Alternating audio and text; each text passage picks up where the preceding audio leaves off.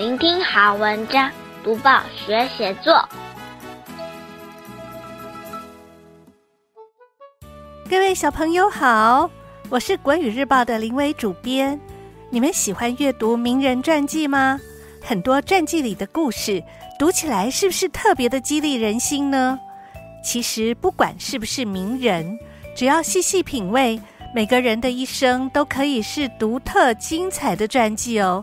今天的小作家就用很纯粹生动的笔触写下他的曾祖母阿泰的传记故事。作者是陈浩洋，桃园市桃园区建德国小五年级的小朋友。我们会介绍这篇有趣的文章，还有段落重点赏析以及人物传记的写作技巧。先念这篇文章给大家听。阿泰有一片天。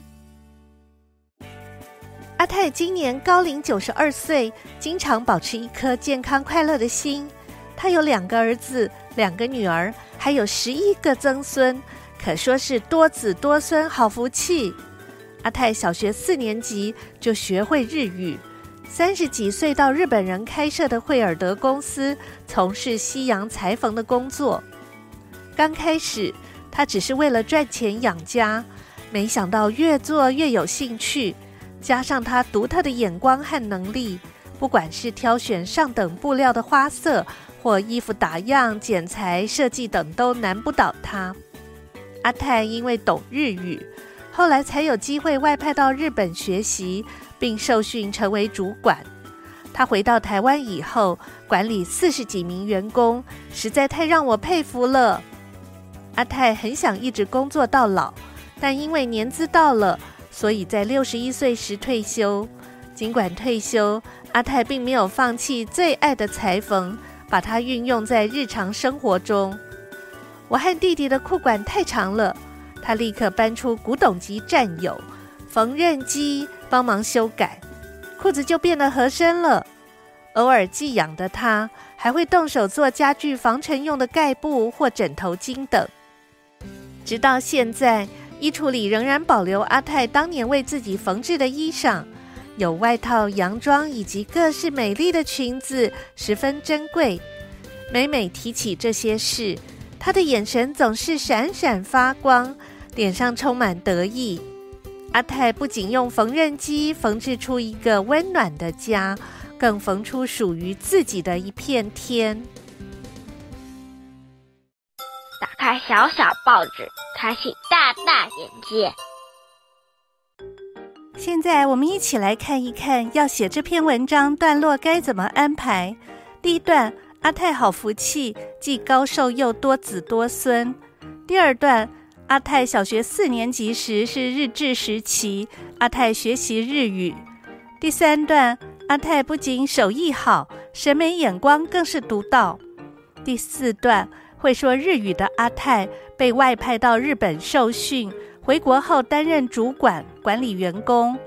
第五段，阿泰虽然退休，却没放弃最爱的裁缝。第六段，阿泰会帮作者和弟弟修改裤管或缝制家具盖布和枕头巾。第七段，衣橱里仍保留阿泰以前亲手缝制的作品。最后一段。写出阿泰靠裁缝养家，也创造出自己的一片天。解析完每一段在写什么，现在我们一起来赏析。今天的小作家介绍的是他在日治时期出生的阿泰。阿泰好厉害，小学就学会日语，结婚后为了养家去工作。结果不但被公司送出国到日本进修技术，还成为主管，贡献才能。你或许觉得这没什么呀，你的妈妈在工作上的表现也很杰出呢。不过在古代，女孩子能念书就是很不简单的事了，更何况是上学。在古代的农业社会，女孩子很少有机会到学校接受完整的教育，知名的才女。大多是家学渊源的书香门第，也就是世代读书的人家。普通人家的女孩，大多是小小年纪就要工作。不仅如此，社会上许多职业也不允许女生从事，比如心疼爸爸年纪大了还要上战场的花木兰，自愿代替父亲上前线打仗，但也只能假扮成男生才能如愿。虽然直到目前为止还不能确定历史上真的有花木兰这个人，但古代女生不能当兵，从这则故事就能看出来。男女不平权的情况不是只发生在亚洲。十九世纪以前，欧洲女生几乎没有机会接受正规教育，社会地位自然不高。就台湾而言，女孩子是什么时候可以上学接受正规教育呢？日治时代，日本总督府在台湾设立新式学校国语传习所，同时招收男女生，但愿意送女儿上学念书的父母很少。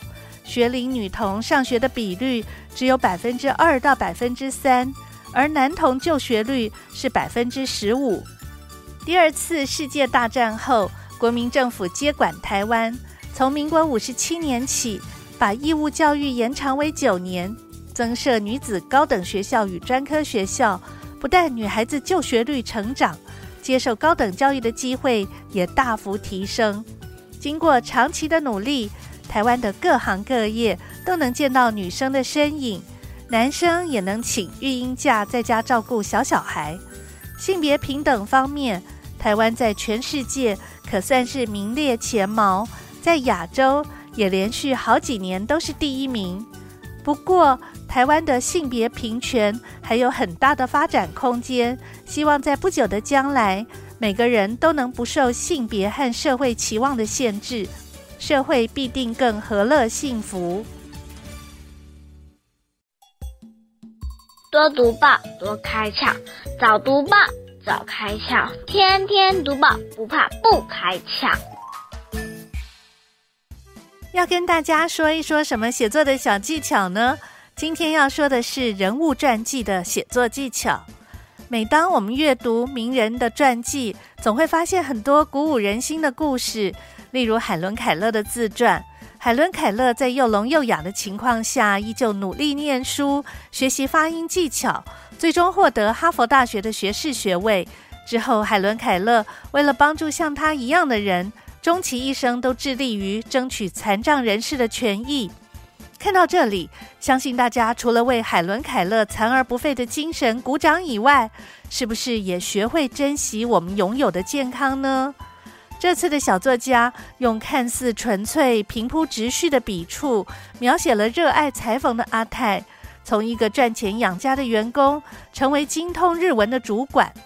字里行间没有刻意营造的戏剧冲突，仅仅透过时代背景的转变，表现出在女权主义跟女性教育还没有那么普及的时代，一个坚强且乐天知命的女子。如何靠着裁缝手艺活出自己的一片天？如今九十二岁高龄的阿泰，依旧充满热忱地为儿孙修补衣物，让这篇传记读起来不仅温暖，也相当激励人心。在人物传记的写作技巧里，故事的主人翁不一定要是一个伟人，他可以是我们身边的亲人或朋友。人物传记之所以好看，是因为主人翁在一生里始终坚持某种信念，并且不畏惧现实条件的阻碍，将信念付诸实现。让我们看到，尽管生活里处处充满了挫折，只要我们愿意克服阻碍，就很可能把梦想付诸实现。